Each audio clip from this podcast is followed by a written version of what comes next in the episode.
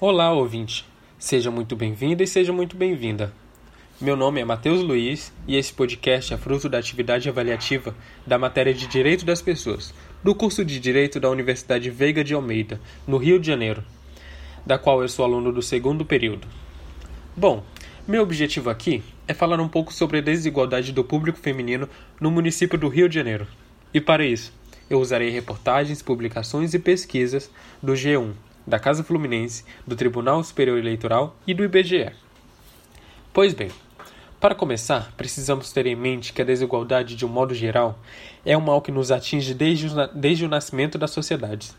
Porém, ainda que seja um problema antigo, infelizmente ele é atenuado de forma bastante lenta e morosa. Sendo assim, no Rio de Janeiro não seria diferente. Ao prestarmos atenção especificamente na desigualdade feminina, podemos facilmente notar essa discriminação na saúde, na educação, no mercado de trabalho e entre diversos outros setores.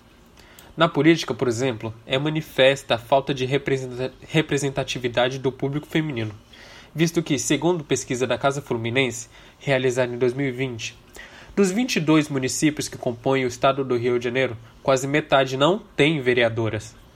E ainda assim, dos municípios que conseguiram eleger as vereadoras, apenas quatro contam com mais de 10% de mulheres nas casas municipais.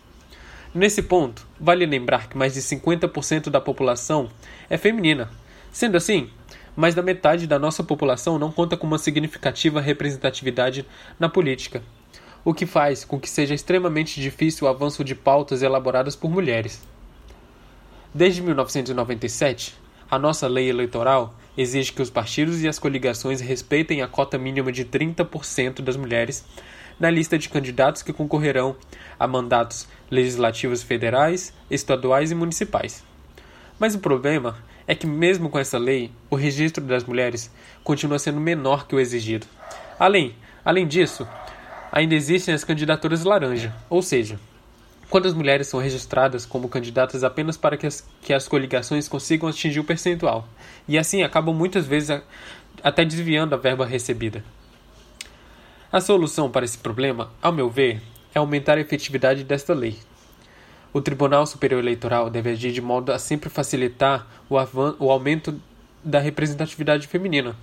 Além disso, deve aplicar graves sanções aos partidos que fraudam e dificultam ainda mais o cumprimento da lei de cotas feminina, e por, e por conseguinte permanecem restringindo o acesso de mulheres na política.